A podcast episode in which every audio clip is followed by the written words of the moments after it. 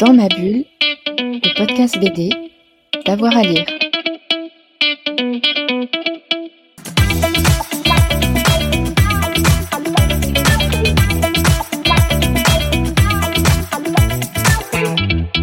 Bonjour à toutes et à tous, bienvenue dans notre nouvelle émission Dans ma bulle, votre podcast 100% BD avec avoir à lire. Vous le savez maintenant, tous les lundis, nous explorons le manga, les genres du manga. On a parlé euh, Yuri, Yaoi, des mechas. Aujourd'hui, on ouvre le chapitre du shojo. J'ai le plaisir de recevoir Bruno Fam, le directeur éditorial des éditions euh, Akata. Euh, Bruno Fam, bonjour. Bonjour, bonsoir. Merci de me recevoir. Oh bah c'est avec, euh, c'est avec plaisir. Wikipédia nous dit, alors je cite hein, en préparant l'émission, le shoujo manga est une catégorie éditoriale du manga qui cible un public féminin, adolescent ou jeune adulte. Est-ce que c'est une bonne définition pour vous? Et sinon, comment est-ce que vous le, présenteriez, le, le shoujo? Alors déjà, ce que j'apprécie euh, dans cette définition, c'est que c'est bien marqué que c'est une catégorie éditoriale et non pas un genre. Parce que c'est Hmm. vrai qu'on a tendance en France, euh, quand on parle des mangas, à dire que justement le shonen manga c'est un genre, le seinen manga c'est un genre, le shoujo manga c'est un genre. En fait, c'est plutôt des catégories éditoriales qui ont dedans plein de genres et de diversité. Et euh, après, il y a tout un débat pour savoir si justement le shoujo manga, c'est un genre, c'est une catégorie éditoriale qui cible les jeunes filles et les jeunes adultes. Alors, euh, c'est un peu plus complexe que ça, euh, puisque les termes, même au Japon, sont très évolutifs et varient en fonction des époques, varient en fonction de qui les utilise, si c'est utilisé par des auteurs ou des autrices, si c'est utilisé par des éditeurs, si c'est utilisé par des gens du marketing. Donc c'est là qu'on voit que ces mots, ils ont des définitions euh, un peu valises parfois et aussi très pièges. Il n'empêche, euh, le terme shoujo manga, euh, il vient bien euh, d'une réalité aussi, qui est tout un pan de l'éditorial japonais qui est né euh, bah, depuis très longtemps et qui a plus de maintenant, ouais, qui, a commencé sa culture en fait dans l'entre-deux-guerres avec justement ce magazine qu'on appelle Shoujo Club, qui n'était pas euh, à proprement parler un magazine de manga, mais où il y avait déjà toute une esthétique qui était en train d'être posée. Euh, et donc c'était bien un magazine qui s'appelait Shoujo Club. Alors on va, y, on va y revenir, on va ouvrir l'histoire un petit peu euh, du, du shoujo, mais avant, effectivement, vous l'avez dit, euh, vous avez parlé d'esthétisme, et, c'est vrai que cette page Wikipédia nous, dit que euh, s'il n'y a pas de définition stricte, il y a des codes esthétiques, visuels et narratifs, hein, et il, cite bien les trois. Euh, quels sont-ils ces codes? Alors moi, pour moi, réellement, le plus grand code euh, du shoujo manga, il n'est pas esthétique, il est narratif. Euh, Hmm. Et ce code narratif, c'est le monologue intérieur. Vous savez, le moment où quand on lit un manga, on est dans les pensées du personnage. C'est pas vraiment les bulles de dialogue, etc. Et aujourd'hui, c'est quelque chose qu'on retrouve euh, dans euh, de très nombreux shonen manga, dans de très nombreux seinen manga, mais c'est vraiment quelque chose qui a été euh, un apport massif euh, des autrices de shoujo manga et qui est euh, toujours euh, débattu d'ailleurs quand il y a des jeunes autrices euh, ou auteurs qui ont envie de se lancer dans le shoujo manga et c'est toujours quelque chose où, les éditeurs, leurs responsables éditoriaux vont leur dire bon euh, là tu as euh, surexploité les monologues, il y en a beaucoup trop. Ça devient un petit peu parfois chez des, jeunes qui ont envie de se lancer un tic euh, de surexploiter le monologue, d'en mettre beaucoup trop, quitte à casser un peu la narration. Mais c'est vrai que, que ce, ce- cet élément narratif, cette manière d'être proche de l'intimité des personnages, et aussi justement comment ça se mélange parfois au dialogue avec une décomposition des planches, et parfois euh, il y a des choses très complexes où euh, un monologue va s'ouvrir dans le début d'un chapitre, et on va en comprendre les tenants et les aboutissants à la fin du chapitre, voire à la fin du tome, où il y aura une référence au premier monologue. Donc euh, voilà, après dans les clichés que vont dire les gens, ils vont dire ah il y a des fleurs partout, il y a des trains partout, etc. Ça veut dire ça dépend vraiment du public auquel s'adresse le shoujo manga.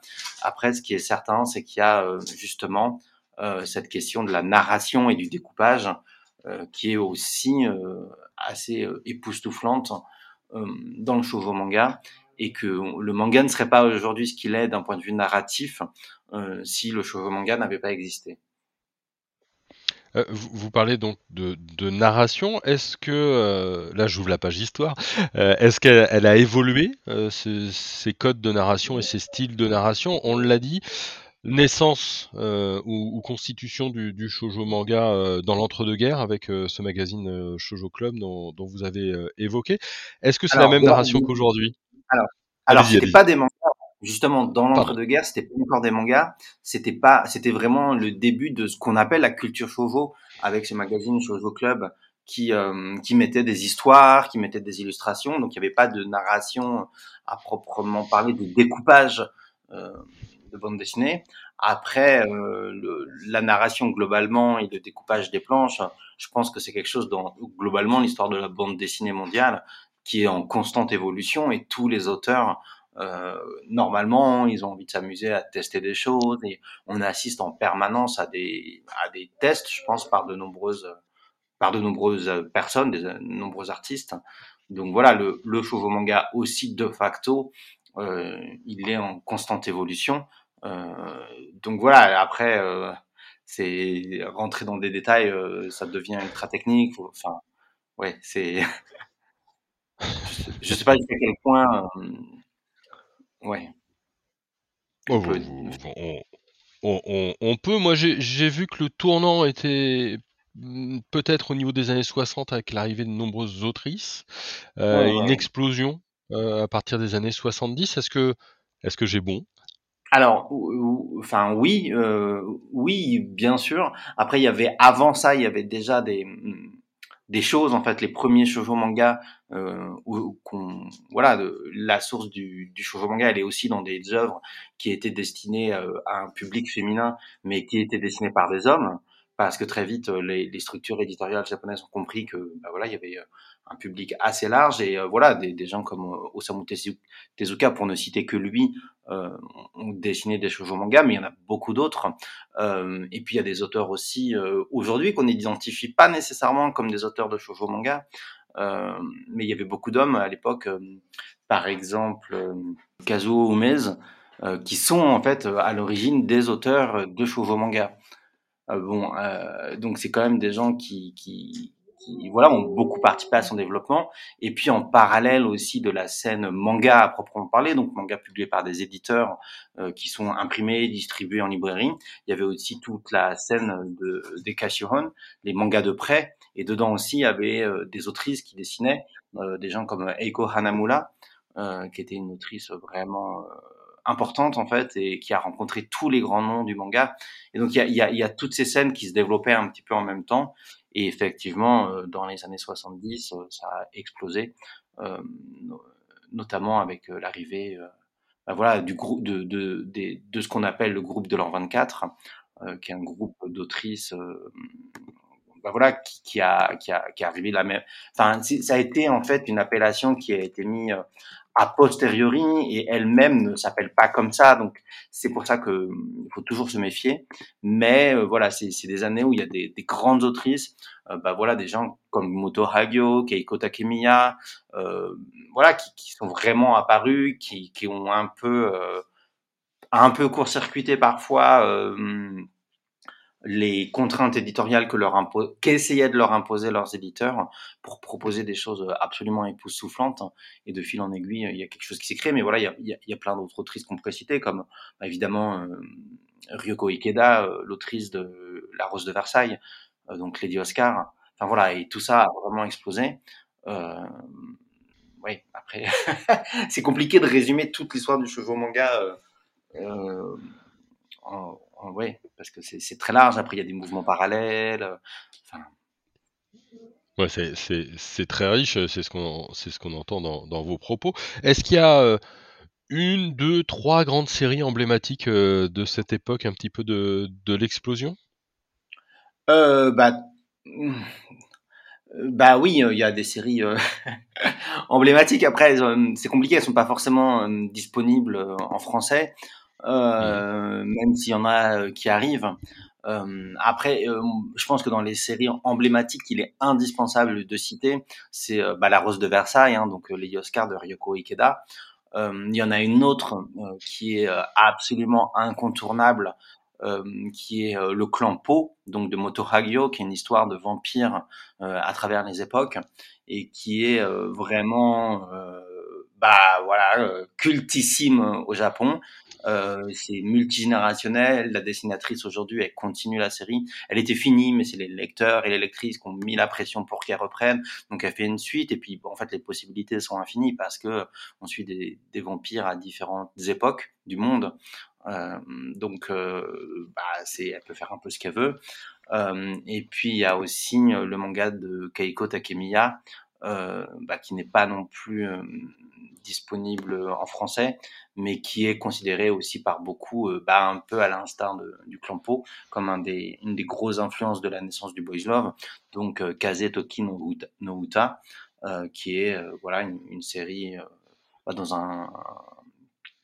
un pensionnat pour garçons, pour adolescents. bon, c'est hélas pas non plus disponible en français. Euh, mais vous pouvez lire de Keiko Takemiya, euh, Terra, Destination Terra, euh, c'est ça le titre français, ouais, qui est disponible aux éditions Naban, qui est par contre un des shonen manga de la dessinatrice. Hmm. Et vous, vous, vous, avez parlé de vampires. le, le shoujo, ça couvre plein de genres. en particulier, on peut y trouver de la science-fiction, on peut y mmh. trouver un, petit peu tout ce qu'on veut.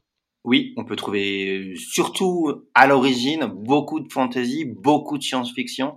Vraiment, la science-fiction, c'est un des domaines de prédilection à l'origine du shoujo manga. Euh, et ben, il y a des œuvres qui sont cultes, hein, comme Please Save My Earth, euh, bah voilà, qui sont des grandes fresques de science-fiction. Et effectivement, Moto Hagyo, encore elle, euh, c'est aussi une très très grande dessinatrice de science-fiction. Elle fait d'ailleurs partie des rares dessinatrices de manga, des rares mangaka, euh, à avoir reçu euh, le Grand Prix de la science-fiction japonais, qui est un prix tous les ans qui rend, qui donne un prix voilà de la meilleure œuvre de science-fiction de l'année. il n'y a eu que trois auteurs de manga de mémoire qui ont reçu ce prix-là. Donc Otomo, l'auteur de Akira, Moto Hagio, donc une dessinatrice de shoujo manga, et puis bon bah récemment, enfin Yumiko, euh, Yumiko Shirai, donc on a publié récemment aux éditions Akata avec son manga Bombs, mais qui est pour le coup un seinen manga. Mais c'est intéressant de parler de Yumiko Shirai parce qu'on voit à quel point les, les autrices de, de manga sont obligées euh, d'être versatiles et d'être flexibles. Et euh, elle a dessiné Worms, qui est un grand seinen manga, euh, qui a remporté ce Grand Prix de la science-fiction, mais euh, après, elle a dessiné des choses au manga, dans des magazines, euh, voilà, plutôt indépendants, enfin indépendants, non, c'est pas le bon mot, dans des magazines qui sont pas des magazines mainstream, je vais dire. Hmm, ouais, tout à fait. Et alors la France, où, où, on en est? Alors, Comment ça se C'est compliqué la France pour le cheveu manga parce que vrai. Ouais, mais parce qu'on lit beaucoup de bêtises et que euh, il y a beaucoup de personnes un qui ne s'y intéressent pas, euh, deux, euh, bah, en fait que ce soit euh, dans le monde des éditeurs ou même parmi les journalistes ou parmi les libraires, euh, bon, parmi les libraires, il y a plein de personnes qui justement euh, font bien le boulot, et je pense qu'il y a une nouvelle génération de libraires qui a été biberonnée au manga et aussi au shoujo manga, qui ont vraiment envie de, de défendre cette catégorie éditoriale, et donc euh, ouf. Euh, y a, y a, là-dessus, je suis très reconnaissant de tous les libraires qui font un boulot incroyable. Mais la difficulté qu'on a, c'est que le discours, il est très approprié par les éditeurs. Et bon, bah, je suis moi-même un éditeur. Hein, parfois bah voilà, après ça fait partie de mes, mes chevaux de bataille. Donc je suis toujours à dire non mais vous vous, vous trompez. Mais il y a plein de choses qui me font un petit peu euh, hurler entre guillemets parce que euh, le, le shoujo manga il est arrivé très tôt en France finalement, euh, bah, avec les dessins animés qu'on avait. voilà, hein. le, le, manga de toute façon on sait comment il est arrivé. Et très tôt il y a eu Sailor Moon qui a été publié. Même avant Sailor Moon il y avait Candy qui avait été publié directement par Kodansha. Euh, et voilà, c'est leur Moon est arrivé. Et puis à côté, euh, il y a eu d'autres œuvres, comme notamment les mangas de, de Clamp. Hein. Clamp, qui à l'époque, quand il a dessiné des, mangas comme RG Veda ou Tokyo Babylon, c'était des séries ultra sombres, euh, avec des, aspects ésotériques, avec du sang partout, ça se découpait, ça se charcutait. Euh, donc c'était des trucs vraiment ultra violents. Euh, et le cheveu manga, il est arrivé avec des œuvres comme ça en France. Et puis après, il y a eu euh, les éditions Tonkam qui ont officiellement créé la première collection manga, euh, shoujo manga, qui était euh, avec le titre Fushigi Yugi, qui était en fait un isekai. Aujourd'hui, ce qu'on appelle un isekai, puisque c'était une, enfin bon, Euh, techniquement, les experts de l'isekai vont dire que c'est pas un isekai, mais l'héroïne se retrouvait téléportée dans, dans le monde du livre qu'elle lisait, euh, et donc elle se retrouvait téléportée dans, dans, un, dans, dans, dans un monde traditionnel, euh, et elle devait survivre là-dedans.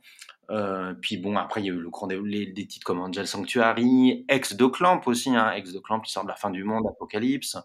Euh, puis bon, il y a Glenna après qui lance la collection Shoujo Manga, où il publie des œuvres de Wataru Yoshizumi, donc qui sont plus des, des, des récits quotidiens.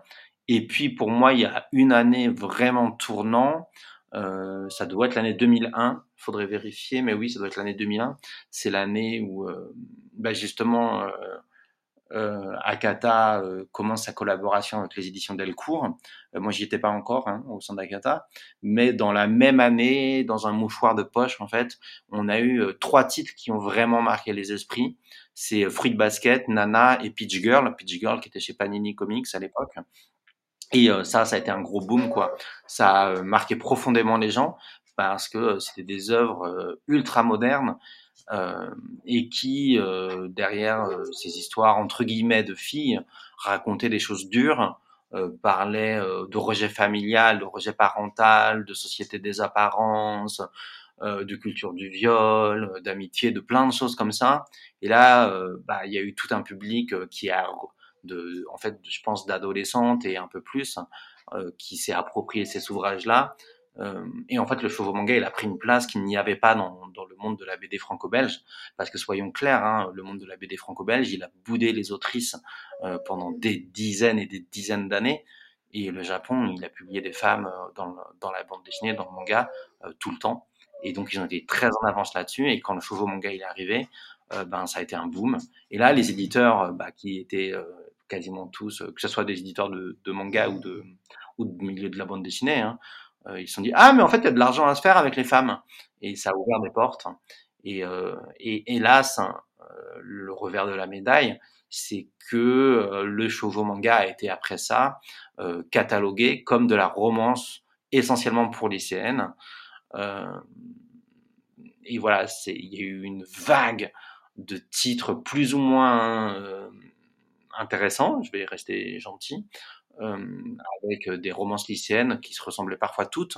Mais dans ces romances lycéennes, il y a plein de choses ultra bien aussi. Justement, pour moi, il ne faut pas dénigrer la romance lycéenne en shoujo manga parce qu'elle a plein de choses à apporter.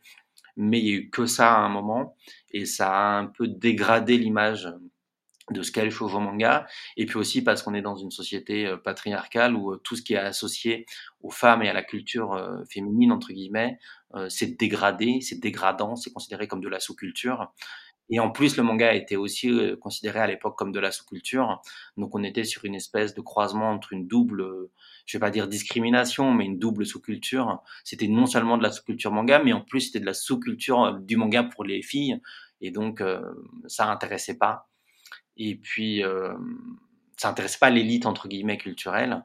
Et puis, euh, la difficulté qu'on a, c'est que les, les, universitaires ou les journalistes ne parlent pas nécessairement japonais. Donc, ils ont un filtre euh, de, de, compréhension de ce qu'est le genre. Il y a des gens comme Rachel Thorne, qui est une spécialiste universitaire, traductrice, et qui est vraiment une personne importante pour la compréhension de ce qu'est le shoujo manga dans le monde entier, mais voilà, elle a fait des textes, euh, des études dessus, elle a fait publier des ouvrages, des recueils de nouvelles aux États-Unis, etc. Mais du coup, toutes les personnes qui parlaient de shoujo manga euh, en France euh, n'avaient que ces textes à elle comme source, et, euh, et donc c'était un biais euh, parce qu'il y avait plein d'autres choses. Mais heureusement qu'elle était là. Hein. J'ai un énorme respect pour son travail, mais elle est devenue, euh, elle était devenue à l'époque une des seules références. Et euh, ben voilà, elle est, américaine, même si euh, c'est un puits de connaissances sur le shoujo manga. Mais du coup, elle, elle pouvait pas faire tout le travail toute seule en fait. Et bah, du coup, ça a été un des biais qu'on a eu. Et ce qui fait qu'aujourd'hui encore, sur le marché français et par les experts et par de nombreux éditeurs, c'est mal compris. Par exemple, récemment, euh, parce que bon, je regarde tout ça, il y a, y a, tiens, on peut, enfin bon, c'est un petit quiz, mais euh, les, les, les, les, deux meilleures ventes de shoujo manga l'année dernière, euh, enfin les deux meilleurs lancements si on regarde les tomes 1, euh, ça va surprendre les gens. Les, si on est très strict sur ce qu'est le shoujo manga, les deux meilleurs lancements de shoujo manga en France l'année dernière, c'est deux rééditions, c'est des titres qui existaient déjà. C'est Tomie, donc de Junji Ito, parce que Tomie, ce manga d'horreur avec une femme qui entre guillemets charcute les hommes, euh, c'est un shoujo manga. Donc c'est un gros pavé euh, en cartonné qui est publié donc par Mangetsu. Et bah c'est un shoujo manga. Euh, et c'est une réédition d'une œuvre qui avait déjà été publiée avant par les éditions Tonkam, mais c'est le meilleur démarrage shoujo euh, si on regarde les huit premières semaines de vente. Bon, c'est un gros one shot. Le deuxième, c'est Banana Fish. Euh, et c'est des histoires de mafieux aux États-Unis, bon avec euh, derrière euh, un sous-texte très homo-érotique, homo-sentimental que beaucoup de lecteurs masculins aiment bien oublier mais ça a été aussi une réédition d'une œuvre qui était chez Panini, bah, c'est toujours chez Panini, mais à une époque, il s'est devenu culte parce qu'il y a eu un dessin animé euh, dans les années 2000 qui fait que ça a été pris comme un polar par de nombreux lecteurs. Mais je trouve ça intéressant parce que ces deux titres-là, euh, c'est des titres qui sont lus aussi par des hommes, et ça en dit long euh, sur l'état de ce qu'on imagine être le shoujo manga en France. Et puis bah, techniquement, après, le troisième meilleur lancement de shoujo manga, c'est pour les éditions Akata, c'est Sign of Affection, euh, donc qui est une romance entre deux jeunes adultes, un, étudiant, un japonais grand voyageur et une, et une jeune femme sourde. Euh, et donc ça, c'est le troisième meilleur lancement de shoujo manga en France. Donc les, les, deux autres étant des rééditions, mais de titres qui sont clairement pas connotés entre guillemets shoujo manga dans l'imaginaire français. Ouais, il y a encore parfois un filtre euh, masquant sur, euh, sur, sur ces œuvres-là. Euh, dans les autres émissions qu'on qu'on a fait, euh, on a vu qu'il y avait pas mal, euh, enfin qu'il y avait pas mal, qu'il y avait des auteurs et des autrices français et françaises qui s'intéressaient et qui faisaient du manga. Est-ce qu'on en a en, en, en shoujo? Alors, j'ai toujours du mal à utiliser le terme manga pour parler d'œuvres franco-françaises en fait. Je parle de bande dessinée inspirée du manga. Euh, après, euh, j'exagère. Je sais que ça fait débat, etc.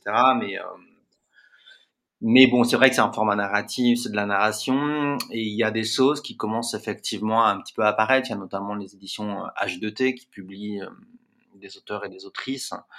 Euh, mais c'est vrai que je trouve que dans la grande partie, ce que proposent les, éditeurs qui se lancent dans des créations originales euh, européennes vont sur des choses qui sont plutôt influencées par le shonen manga et, et le shoujo. Il y a tout de même une autrice euh, italienne, je crois, euh, qui est publiée euh, par H2T. Euh, J'ai oublié le titre de l'œuvre, hein, mais ils ont publié deux, deux, deux œuvres qu'elle a, a créées. Après, je pense que ces influences du shoujo manga, il y a, y a, y a, Jenny, clairement, qui a des influences du shoujo manga. Quand elle a dessiné Pink Diary, je crois qu'elle a touché beaucoup de monde. Euh, personnellement, j'ai beaucoup aimé euh, Sarah et les contes perdus, qui n'est hélas plus disponible. Euh, il y a aussi bien sûr des, autrices comme Patricia Lifong, quand elle dessine La Rose écarlate, c'est, elle est complètement influencée du shoujo manga. Et puis il y a, ça je savais pas, mais je l'ai découvert quand, j'ai participé à une table ronde avec lui. Il y a l'auteur de Tali aussi, Soria, qui, qui, revendique beaucoup ses influences shoujo manga. Mmh. Dans, dans, tout ce que vous dites, euh, j'entends pas mal de choses euh, pas encore traduites ou, ou non disponibles. Euh, ça veut mmh. dire qu'il y a encore beaucoup de choses à découvrir et à faire euh, redécouvrir au, au, lectorat français? Oui, il y a beaucoup de choses à faire redécouvrir. Ça arrive. il y a l'éditeur qui parle. Petite dernière question, on, on, a parlé de l'état du, du shoujo en, en France euh, aujourd'hui, on a fait l'histoire du Japon, mais euh, au Japon, le, le shoujo aujourd'hui, il en, il en est où? Parce que, vous l'avez dit, vous allez traduire des choses, donc ça va nous arriver. Euh, on est dans... On est dans quel état? J'aime pas la question formulée comme ça, mais, mais qu'est-ce qui se passe aujourd'hui? Il se passe plein de choses. Moi, le, le shoujo manga, il continue à m'exciter. Euh, mais vraiment, en fait, enfin, je, je, caricature toujours, euh, je dis j'ouvre la bouche, euh, j'ai, euh, je trouve six chevaux manga que j'ai envie de publier. après, la difficulté qu'on a, c'est qu'il faut trouver le juste milieu entre ce qu'on peut publier et ce que les lecteurs sont prêts à lire, ce que les, il y a encore une compréhension qui est très biaisée et, et je suis toujours un peu désolé parce que ça, c'est mon constat qui est un peu triste aujourd'hui, c'est que pendant des années avec les éditions Delcourt, on a défendu le Shoujo manga, qu'on travaillait encore avec eux. On a sorti plein de très grandes autrices très importantes. Euh, on a publié euh, Puzzle, on a, enfin voilà, enfin plein d'autres. On a publié Fusako Kuramochi avec Simple comme l'amour. On a publié Rikako Iketani. Enfin, la liste elle est longue comme le bras. C'est des ouvrages qui ont été boudés euh, par les lecteurs et les lectrices à l'époque, qui réclamaient on veut ci, on veut ça. Et en fait, euh, les gens, et puis c'est de pire en pire avec Internet, ils regardent toujours ce qui est disponible ailleurs, au Japon, etc. Ils regardent pas des fois ce qu'il y a déjà en France. Et du coup, il y a des ouvrages qui n'ont pas marché, qui sont aujourd'hui plus disponibles, qui sont euh, à des prix scandaleux sur des sites de vente. Et euh, les gens se plaignent de ne plus pouvoir les acheter. Ouais, mais en fait, ça aurait été bien d'essayer de les découvrir quand ils sortaient. Et maintenant, ils refont la même chose. C'est-à-dire qu'il y a des choses qui sortent, qui devraient essayer de lire, à mon avis, vraiment euh, qui sont des choses qui marchent pas forcément bien d'ailleurs, et ils réclament les choses qui étaient publiées avant et plus disponibles, et d'autres choses qui sont euh, pas encore disponibles ou pas publiées. Et c'est, un peu ma frustration en tant qu'éditeur, parce que je me dis, mais en fait, regardez ce qu'il y a à vos pieds là, il y a déjà beaucoup de choses.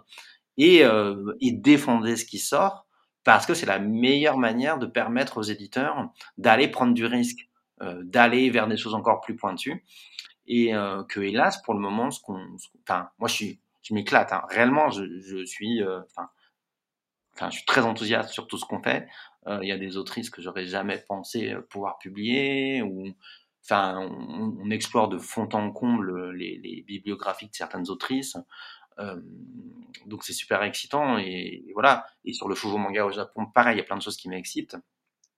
Mais je sais qu'il y a plein de choses que je m'interdis encore parce que c'est parce que en tant que petite entreprise indépendante, c'est une prise de risque qui va être trop trop compliquée quoi parce que enfin il y a, des titres qui sont trop longs, qui sont trop compliqués à envisager.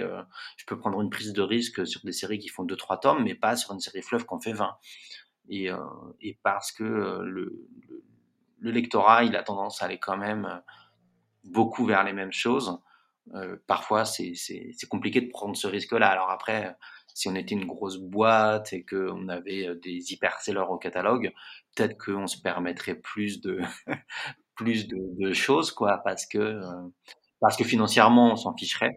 Mais là, on est obligé d'être vigilant tout le temps, en fait. Mmh, bien sûr, bien sûr, bien sûr. Dernière question, un titre qui va sortir chez vous, sur lequel vous, bossez là en, en, Mmh. c'est diffusé quand? Ce sera diffusé d'ici une, quinzaine de jours à peu près. Ouais, j'ai pas trop. Euh... en fait, j'ai pas trop encore commencé à annoncer, mais justement, en fait, ça, ça, revient un peu à ce que je vais dire. Euh, on est en train déjà de publier des choses, donc, donc plutôt qu'aller vers le futur et ce qui n'est pas encore disponible, j'ai envie de dire aux gens, euh, regardez ce qu'on a publié. Dans les choses qu'on est en train de publier, je pense que c'est important que les gens lisent euh, sans complexe, euh, donc de Rio Ikuemi. Rio Ikuemi, c'est vraiment, vraiment, vraiment, vraiment, vraiment une clé de voûte. Vous imaginez pas à quel point en fait. Euh, c'est, enfin, il y a toutes les autrices de chevaux d'aujourd'hui, elles vont citer Rio Ikuemi comme leur influence, une de leurs influences. Ayazawa, donc l'autrice de Nana, c'est sa déesse. Enfin, voilà. J'ai théoriquement pas besoin d'en dire plus. Donc c'est une autrice qu'on avait publiée aux éditions Delcourt avec Puzzle, qui avait pas fonctionné. On revient dessus avec Sans complexe. Je vous cache pas que ça fait pas euh, des étincelles. Euh, après, bon, c'est pas grave, on, on savait ce qu'on faisait je suis pas voilà. Mais donc voilà les gens doivent aller lire Rio et Kuemi oui c'est une injonction. Et puis euh, et puis euh, et puis je pense qu'ils devraient jeter un œil au goût des retrouvailles de Nozo Itoi qu'on a commencé à publier en, août. Et c'est un chevaux manga qui je pense montre bien que c'est pas que des romances lycéennes euh, puisque c'est l'histoire d'une fille d'une enfant en fait qui n'a jamais connu son père et qui au début de l'histoire va devoir passer un été avec son père et qui est lui plutôt un homme à femme euh, qui n'a jamais eu de contact avec sa petite fille et c'est en trois tomes finis et pareil je trouve que c'est une autrice euh, qui a des propositions intéressantes graphiquement narrativement pour le coup qui est moins connue au Japon aussi, hein, mais que c'était un vrai plaisir de pouvoir la proposer. Et pareil, ça fait pas des étincelles. Donc voilà, si les gens peuvent aller lire Le goût des retrouvailles et sans complexe, je trouve que c'est un bon effort de curiosité. Eh ben très bien. Merci beaucoup, Bruno Femme. Avec plaisir. Eh ben voilà, euh, on espère que avec Dans ma bulle, vous en savez désormais un tout petit peu plus avec euh, le, le et surtout qu'on vous a donné envie euh, d'aller y jeter un œil de manière un, peu plus assidue et un peu plus près. On reviendra lundi prochain avec nos, nos lundis mangas. Merci à tout le monde. N'hésitez pas à vous abonner au podcast, ça vous permet d'avoir la petite notification sur votre téléphone à chaque fois qu'on a une émission et en ce moment on a beaucoup d'émissions très souvent, quasiment tous les jours. Et puis bah si vous aimez, vous likez, vous partagez, vous en parlez autour de vous. Bonne journée à tout le monde. Au revoir. Dans ma bulle, le podcast BD, d'avoir à lire.